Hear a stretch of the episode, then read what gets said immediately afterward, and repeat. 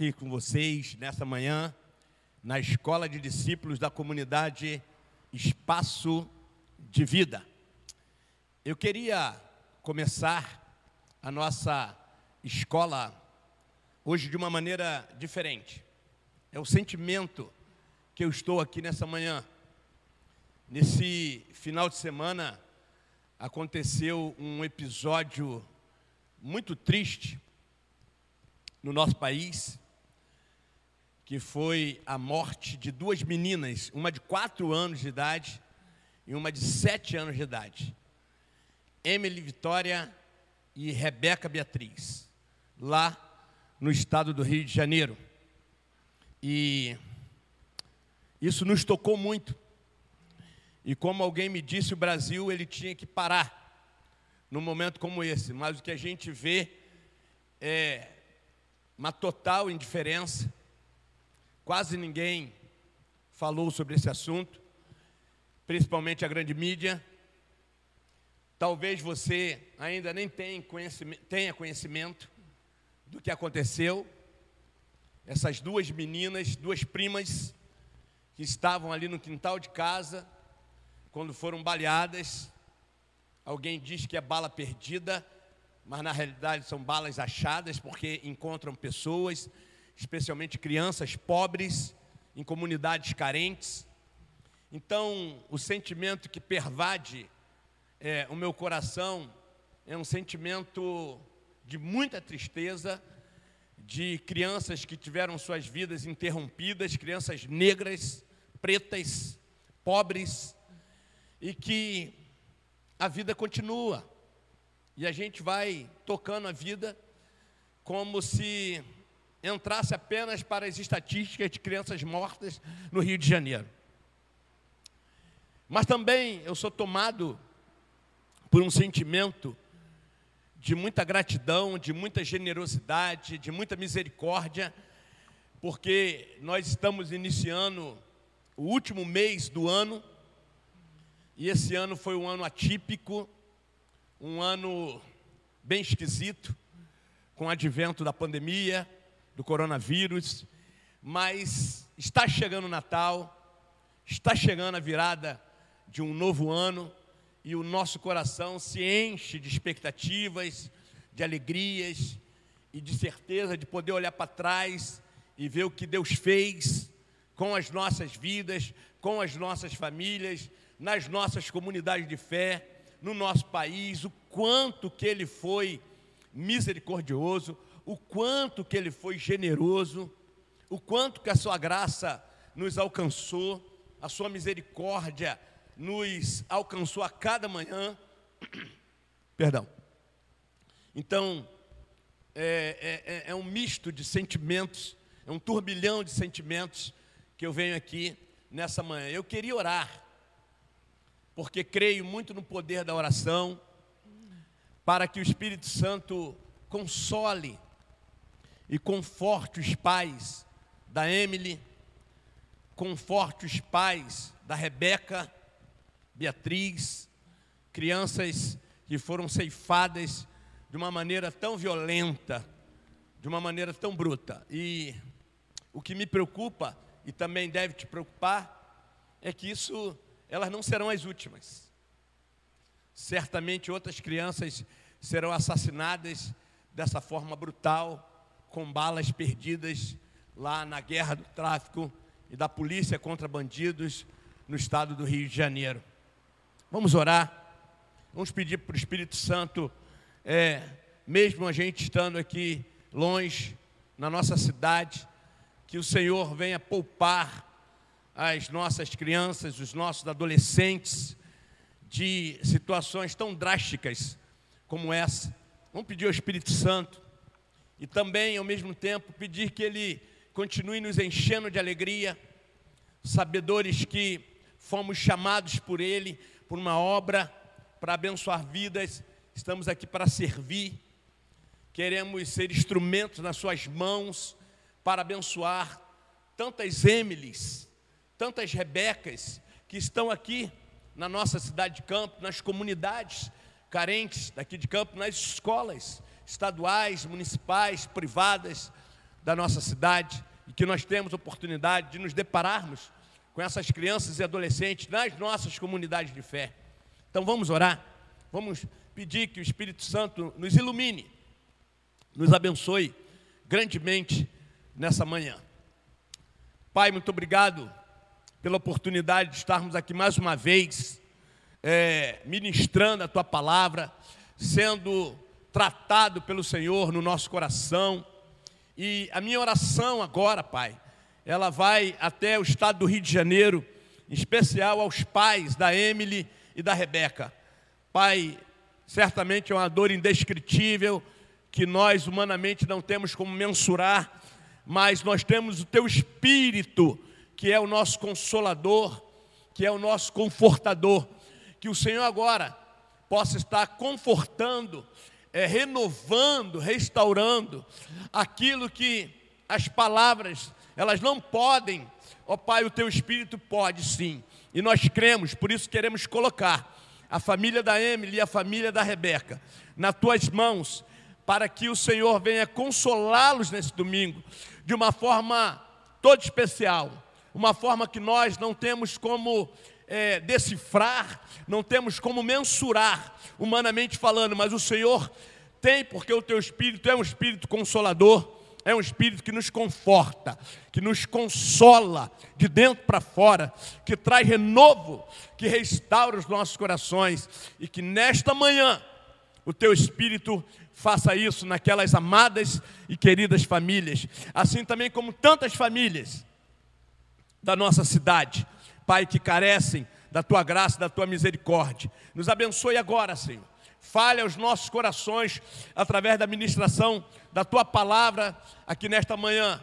Que esta palavra ela alcance tantas e tantas e tantas famílias nesta manhã, homens e mulheres, sejam tocados poderosamente com a ação do teu espírito. Oramos e te pedimos essas bênçãos nesta manhã em nome de Jesus. Amém. É, antes de falar sobre o nosso tema, eu também queria falar da nossa campanha de Natal, é, junto com o movimento Igual, que é o movimento de jovens da nossa cidade, que trabalham com situação de risco, é, campos contra a fome. Então, antes de falar da nossa campanha, que o espaço de vida está muito envolvido, atrelado aí ao movimento igual, é, querendo adquirir 100 cestas básicas e já estamos chegando perto dos 50%, eu queria é, pedir que você ouça agora uma linda canção na instrumentalidade da nossa querida irmã Larissa. Então vamos ouvir esse lindo louvor e logo depois nós vamos falar um pouquinho da campanha de Natal e também do tema que será discutido e estudado aqui nessa manhã.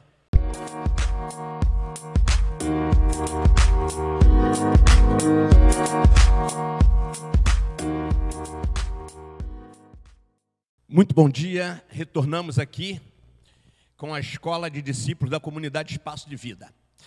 É, eu gostaria de te convidar a participar de uma campanha maravilhosa que a nossa igreja está aí como parceira do movimento Igual, que são jovens da nossa cidade de Campos dos Goitacazes, que estão aí com a proposta de arrecadar 100 bolsas de alimentos, 100 cestas básicas para abençoar a comunidade da Chatuba. E você pode ser um dos nossos parceiros, certamente você procurando nas nossas mídias sociais, você vai ser direcionado na Rua Benedito Queiroz 270.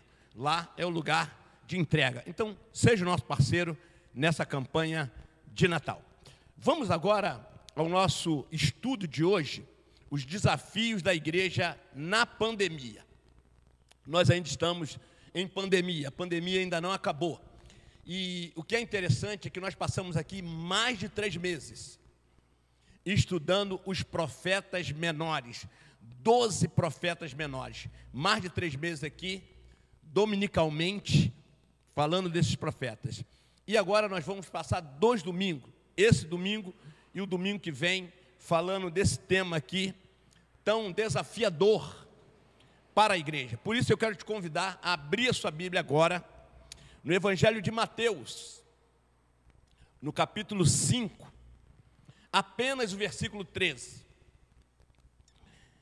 É um versículo bem intrigante, é um versículo que a gente precisa ler e precisa interpretá-lo, não apenas olhá-lo superficialmente, com voo de águia, mas mergulhar nesse versículo e aplicá-lo às nossas vidas cotidianas, existencialmente falando. Mateus capítulo 5, versículo 13, diz assim: Vós sois o sal da terra. Ora, se o sal vier a ser insípido, como lhe restaurar o sabor? Para nada mas presta senão para ser lançado fora e ser pisado pelos homens. Eu queria que você, nesta manhã, fizesse um link desse versículo com a igreja cristã no século 21. Preste atenção no nosso tema: os desafios da igreja na pandemia é, um ator muito famoso é, no Brasil, ele falando, fazendo uma propaganda é, de marketing para alguma loja, ele falou que a pandemia ela escancarou, essa foi a expressão dele, que a pandemia escancarou as diferenças sociais no Brasil a pandemia ela revelou, ela mostrou muito claramente as desigualdades sociais no nosso país. Nós estamos vivendo um momento muito difícil com as instituições. Alguém, alguns escritores, alguns sociólogos, antropólogos, chegam a dizer que as instituições faliram ou estão à beira da falência. As instituições, elas estão precisando ser repensadas. As instituições, elas estão precisando ser reprogramadas. As instituições, elas estão em crise. Vou dar um exemplo: os partidos políticos no nosso país. Não se trata apenas de uma questão ideológica, de se levantar uma bandeira. A realidade, e as últimas eleições, agora, algumas semanas atrás, trouxeram isso à baila. Isso veio de uma maneira muito clara, que alguns partidos, em ficarem aí presos a bandeiras ideológicas, estão definhando, estão em crise. Mas isso não é só uma questão do Ocidente aqui da América Latina. Não, isso está em toda a Europa, está é, nos Estados Unidos, está na Ásia. É uma realidade hoje, presente no nosso meio. Mas, falando um pouquinho aqui do nosso quintal, e a igreja? Como que a igreja fica nesta história? Será que nós, em meio a crise das instituições, nós, como igreja, podemos ficar de fora. Qual o papel, qual a função da religião nos dias atuais, especialmente na pandemia? Tudo isso está sendo rediscutido, tudo isso está sendo repensado nos dias de hoje. é, não precisa ficar chocado, e não há nenhum absurdo no que eu vou falar, da gente pensar de que o papel da igreja está se tornando cada dia, presta atenção, cada dia mais irrelevante.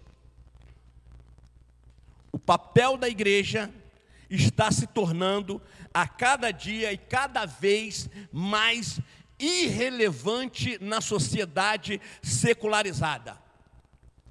Voltemos ao texto. Vós sois o sal da terra. Ora, se o sal vier a ser insípido, como lhe restaurar o sabor? Se o sal não dá gosto, qual a função do sal numa comida? Imagine uma comida insossa, uma comida sem sal, uma comida sem gosto. Fica difícil de digerir. O texto diz: para nada mais presta a não ser lançado fora e ser pisado pelos homens. Eu disse que cada vez mais a igreja tem se tornado irrelevante para uma sociedade contemporânea. Não se escandalize. Não pense que isso é um absurdo. Eu vou desdobrar o que eu estou falando. A gente vai se aprofundar aqui durante dois domingos. Então é muito importante a gente é, entender que na Europa e nos Estados Unidos as igrejas estão cada vez mais esvaziadas, ostracizadas pelas elites e pelos formadores de opinião. Lá na Europa já se discute e já se vive o pós-cristianismo, assim também como nos Estados Unidos. Então, qual a função da igreja enquanto instituição? que eu e você fazemos parte. Quando o texto nos afirma que nós somos o sal da terra, vós sois a luz do mundo. Então, o que a gente vem enfrentando é uma igreja completamente descaracterizada. Uma igreja que está perdendo a sua essência. Como diz o apóstolo Paulo, baluarte da verdade, coluna da verdade. Ela está completamente descaracterizada. Seria incoerente a gente falar da crise política na qual estamos vivendo, falarmos da crise econômica falarmos da crise educacional, da crise familiar, mas não vamos falar da crise da igreja. Então, como pastor, como pregador, como educador, eu falo da crise política para as minhas crianças, para os meus adolescentes. Falo da crise econômica, falo da crise educacional no nosso país. A pandemia escancarou a crise educacional.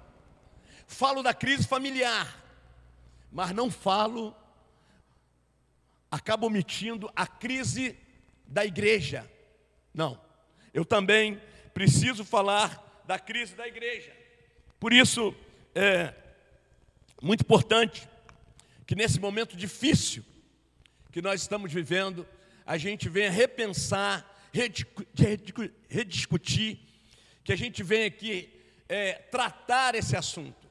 Eu confesso que eu não sou a pessoa mais habilitada para tratar desse assunto. Eu creio que quem vai tratar desse assunto com propriedade será as próximas gerações. Nós não somos as pessoas mais habilitadas, os pastores de hoje não são as pessoas mais habilitadas para tratar dessa crise. As pessoas mais preparadas e habilitadas para tratarem desta crise serão as próximas gerações. Eles sim estarão mais instrumentalizados do que nós hoje. Para nós é muito difícil dizer que a nossa igreja, não estou falando do espaço de vida, Estou falando da igreja evangélica brasileira. Que a nossa igreja evangélica brasileira não consegue responder às demandas de uma sociedade contemporânea. A igreja evangélica brasileira não consegue responder às expectativas de uma sociedade contemporânea. A nossa igreja é uma igreja é, é, guetificada. é uma igreja intramuros. A gente gosta da celebração aqui nas quatro paredes. A pandemia também veio para quebrar isso, para deixarmos que sejamos templários. O que acontece é na vida, não é em quatro paredes. O verdadeiro evangelho é no chão da existência, não é em quatro paredes. Nós não podemos ser uma igreja setorizada, dicotomizada. Somos celebrantes aqui domingo à noite, mas na segunda a gente se esconde. Na segunda a gente se omite das grandes polêmicas, dos grandes temas da vida. Quais as igrejas, quais os pastores que você vê aí falando nas mídias sociais sobre a Emily, sobre a Rebeca? Quais as igrejas que levantam a bandeira da desigualdade social, da luta racial? Se começarem a falar sobre isso, as pessoas começam a sair. E chegam até a dizer que isso não é evangelho. Entendo porque a igreja está, está, está totalmente descaracterizada. Entendam porque eu falei que a nossa igreja evangélica brasileira não consegue responder às demandas do século 21. Quem vai responder são as próximas gerações. Vocês entendam? Nossas prioridades são outras, nossas preocupações são outras. Então é importante a gente pensar, porque essa crítica, gente, ela não vem de fora, essa crítica vem de dentro. A igreja está se tornando cada dia mais irrelevante para as pessoas, não de fora.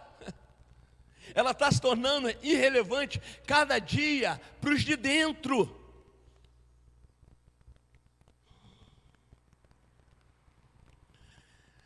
Infelizmente, a igreja, ela está cada vez mais fazendo menos parte da vida das pessoas. Cada vez mais a igreja está fazendo menos parte da vida das pessoas. Ela está se tornando descartável. Ela está se tornando irrelevante. E aí, eu quero pensar algumas coisas aqui com vocês. Eu coloquei aqui, falando de uma experiência pessoal, que eu já tive de sabor, de ouvir de pessoas ao longo do meu ministério pastoral, que num domingo de Santa Ceia, e eu perguntar, é, Fulano, por que você não participou é, da Santa Ceia? Ah, eu estive num show na pecuária. Esqueci, pastor. Eu estive num show na pecuária. Quando alguém diz assim, não, eu não apareci na igreja porque eu estava vendo a decisão do campeonato carioca. É mais, é mais relevante, é mais importante que eu estar num culto, ver a decisão do campeonato brasileiro.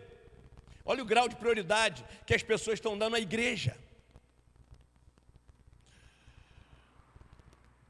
Para mim, aqui nessa manhã, e é o que eu me proponho, fica muito mais fácil eu falar o papel que a igreja não pode ter. O papel que a igreja não pode ter em tempos tão difíceis como o nosso. Porque o meu propósito aqui não é apontar, como eu falei, eu não me sinto habilitado. E o meu propósito aqui não é apontar soluções mágicas, mirabolantes, receitas de bolo para os nossos dias. O que eu vou tentar aqui agora é elencar situações que são inadmissíveis numa igreja do século 21.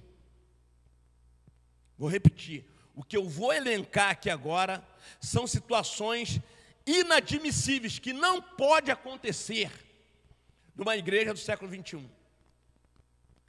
Então, a primeira coisa falando dos nossos desafios na pandemia, no século 21, numa sociedade contemporânea como a nossa, a primeira coisa que eu quero falar aqui é o seguinte: a igreja ela não pode criar falsas esperanças. A igreja não pode criar falsas esperanças. ela não pode falar de um mundo irreal. Nós não podemos falar de um mundo irreal, colocar na cabeça das pessoas que vivem no mundo real, numa realidade crua, numa realidade existencial, e nós, como igreja, colocarmos na mente delas, na cabeça delas, um mundo irreal.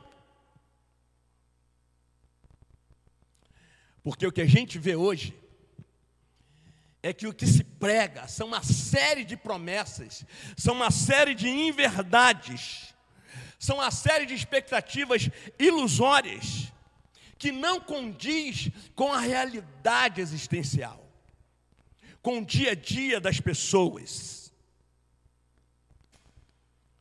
que estão inseridas no nosso meio.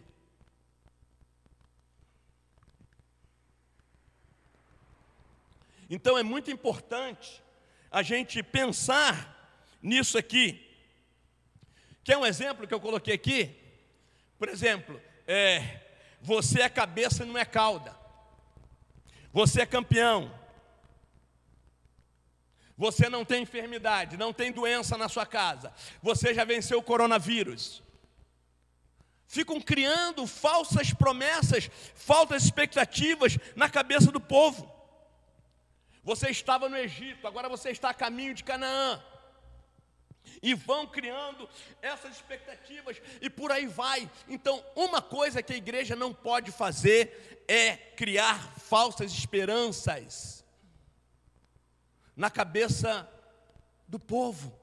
Segundo, a igreja não pode gerar uma ideia falsa do caráter de Deus. Repito, a igreja não pode gerar uma ideia falsa do caráter de Deus. Os conceitos que nós estamos ensinando na igreja não batem com o caráter do Deus da Bíblia.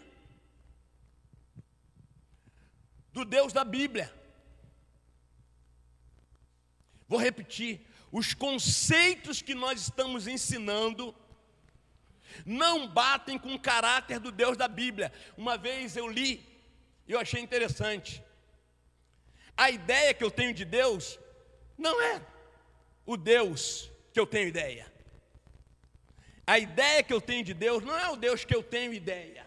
Às vezes eu tenho uma ideia de Deus. Deus é assim. Espera aí, ele fala assim: não, eu não sou assim, de acordo com as suas ideias. Então, nós temos que ter esse cuidado para não gerarmos no coração das pessoas um Deus que não tem nada a ver com o Deus da Bíblia. Às vezes o Deus que eu estou falando, o Deus que eu estou ensinando, está totalmente distanciado desse Deus bíblico, da essência e do caráter de Jesus. O Deus que eu estou ensinando, às vezes é um ídolo, não é o Deus da Bíblia, é um Deus fictício não é o Deus da Bíblia. Então, na grande maioria do cristianismo que está sendo propagado nas nossas igrejas, não é o Deus da Bíblia. Não é o Deus que cria falsas ilusões, gente. Não é um Deus que cria um mundo irreal para as pessoas. É um Deus com o pé no chão, é um Deus que nos enche de esperança, nos enche de fé, nos enche de certeza de que Ele é vivo, do que Ele é real, mas não vai nos tirar das aflições do tempo presente.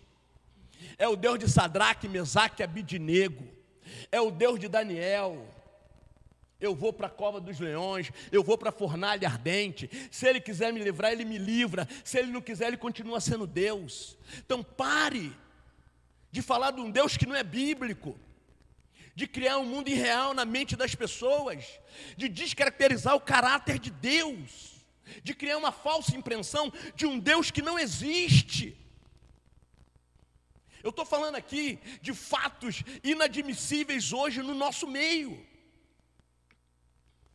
Que nós vamos criando um Deus para as pessoas que é um resolvedor, um solucionador de todos os nossos problemas. É muito perigoso isso. Um Deus que não é o Jeová, um Deus que não é o El Shaddai, um Deus que eu posso até chamar de Jesus, mas não é o Cristo ressurreto, não é o Deus revelado nas Escrituras. Terceiro, a igreja não pode focar a força da sua mensagem na culpa.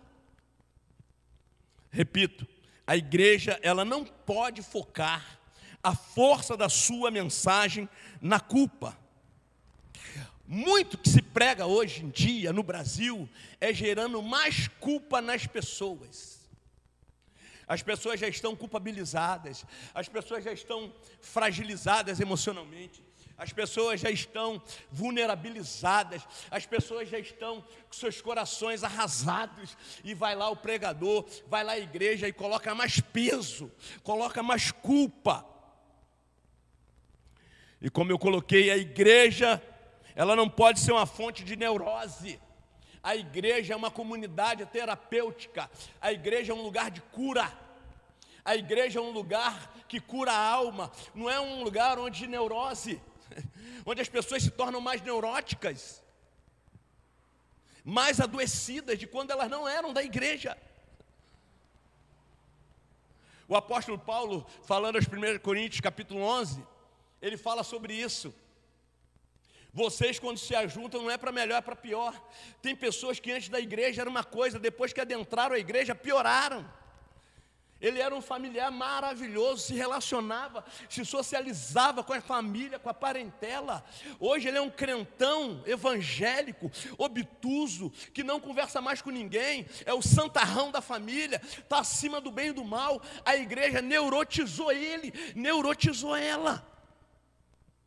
A igreja não pode focar a sua mensagem na culpabilidade, colocando culpa na vida das pessoas. Nós somos seres humanos, nós, somos, nós temos fragilidades, nós temos limitações. Nós não somos super-homens, nós não somos super-mulheres, não somos santarrões, não somos os melhores. A ideia que se cria na igreja é que nós somos melhores que todo mundo no mundo. Os crentes são os melhores. Nós sabemos de todos os problemas. É um complexo messiânico. A gente tem resposta para tudo. Isso é culpabilidade, isso é peso na mente das pessoas. Cristãos cheios de culpa, cristãos cheios de medo, cristãos vulnerabilizados, medo de demônios, medo de praga, medo de maldições, medo de macumbaria, vivem apavorados. Crentes apavorados, tudo é demônio, tudo é maldição hereditária que, que é isso, gente? Culpa. E quem coloca isso na mente das pessoas? A igreja. Quase não se vê falando sobre a graça, sobre a cruz, sobre a redenção, sobre o sangue aspergido, nos purificando de todo pecado. Culpa, culpa, culpa, medo, medo, medo. Quarto lugar, a igreja, ela não pode desenvolver um relacionamento utilitário entre as pessoas e Deus. A igreja, ela não pode desenvolver um relacionamento utilitário, mercantilista entre as pessoas e Deus. Ela não pode ensinar de que o relacionamento com Deus é toma lá, dá cá. Se eu fizer isso, tu fazes aquilo. Toda hora eu vejo isso. Às vezes até aqui no espaço mesmo. É uma relação retributiva. Deus só vai fazer se eu fizer isso. De onde está isso? Que desenvolvimento é esse de relacionamento com Deus? Ele só faz se eu fizer isso? A graça dele está atrelada a minha performance? É por aí mesmo?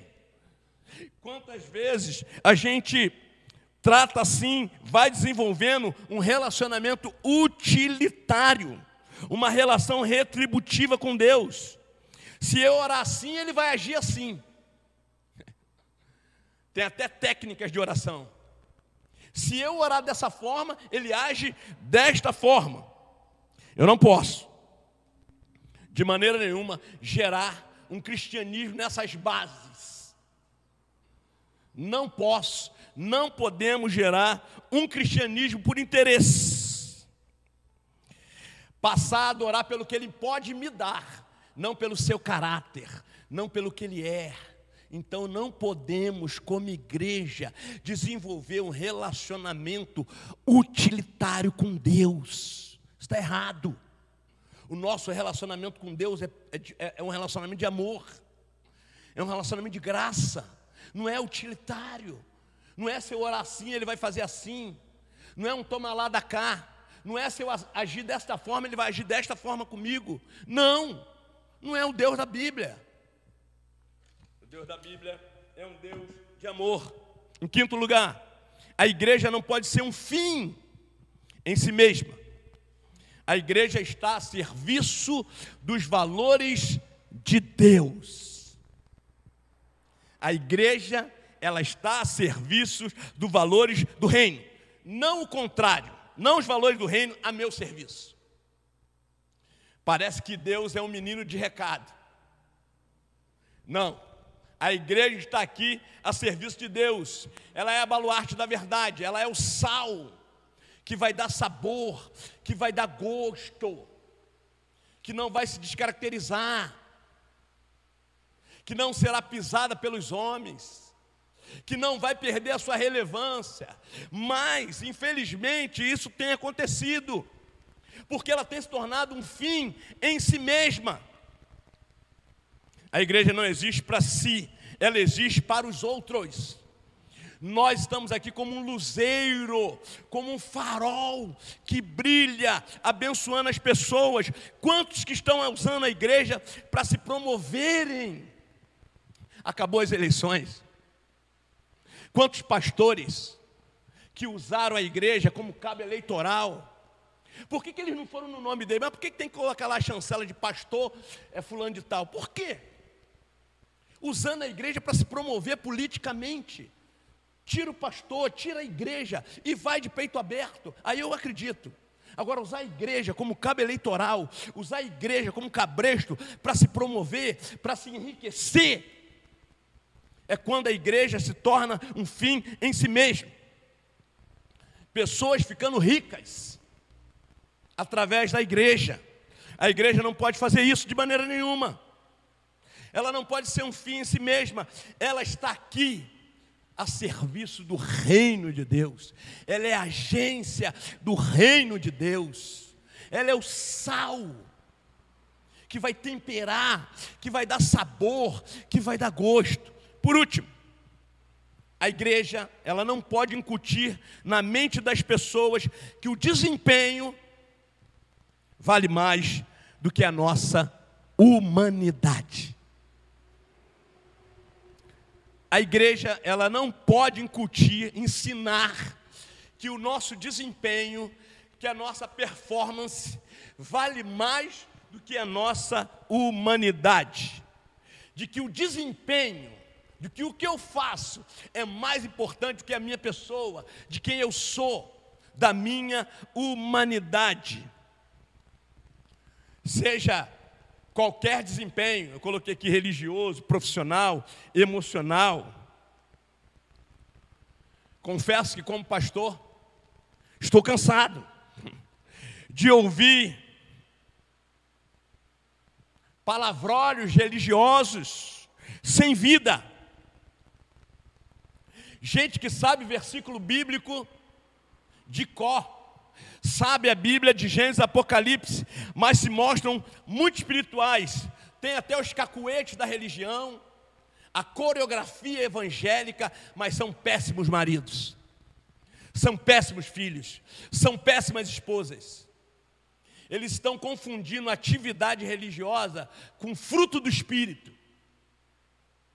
Tem os cacuetes da religião, tem bom desempenho, prega bem, ora bem, trabalha bem na obra de Deus, mas como pessoa, humanamente falando, são brutos.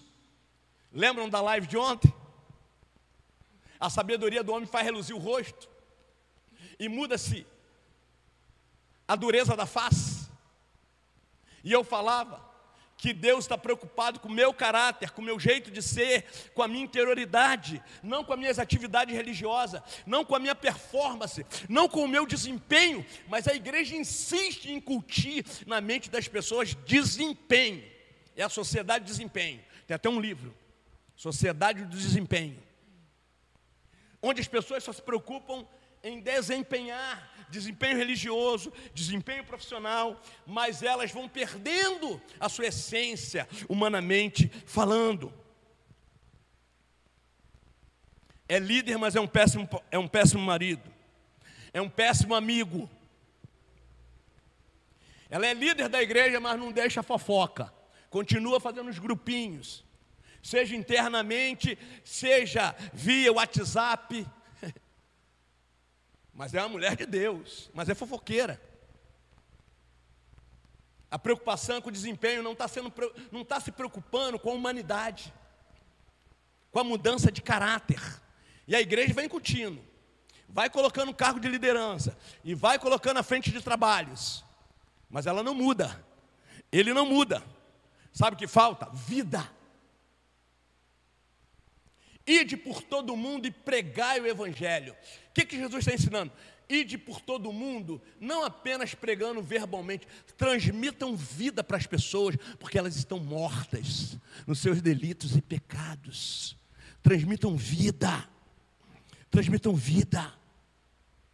Pessoas que não têm base, pessoas que não têm suporte, pessoas que não sabem viver, pessoas que não têm humanidade, pessoas que não têm sensibilidade. Eu confesso, eu coloquei aqui que eu fico estupefato de que o nosso cristianismo está gerando gente assim. Tem muita performance, tem muito desempenho, mas a tratativa, a tratabilidade, na interpessoalidade, só a graça, só a misericórdia. Essa semana eu dizia aqui para o irmão da igreja: quanto mais humano você for, Quanto mais gente você for, mais parecido com Jesus você será. Numa época como essa, época de Natal, onde as pessoas perderam seus empregos, onde as pessoas perderam suas rendas, coitado dos missionários, no mundo inteiro, na hora de cortar, o que nós vamos cortar? Em primeiro lugar, as ofertas para missões. É a hora que os caras e que elas mais precisam, nós vamos lá e vamos cortar. É justamente no momento desse que a igreja tinha que ser humanitária, numa crise humanitária no mundo, a igreja ela tinha que ser mais humanitária ainda. Quando o movimento igual, quando eles me falaram que eram 100 cestas, eu falei na minha mente, são poucas seis, 100? O que tem de famílias sofrendo, mas eles colocaram uma meta de 100, mas eu tenho certeza que nós vamos ir além de 100. Tenho certeza. E como eu já falei no espaço de vida, que nós somos uma comunidade generosa. Uma comunidade de pessoas que gostam de abençoar, gostam de ajudar. Então eu falei, nós vamos passar de 100 cestas. E já estamos aí beirando a 50 cestas. E essa semana começa o trabalho. Então, queridos, muito mais do que a tua performance profissional, técnica, se preocupe com a tua humanidade. Não deixe uma coisa ficar desassociada da outra. Que adianta o homem ganhar o mundo e perder a sua alma? Quantas pregações nós já tivemos aqui? Eu já falei de Naamã, um comandante sírio, mas que era leproso. Já usei uma expressão do pastor Hernandes: não tem sucesso fora que recompensa o fracasso dentro.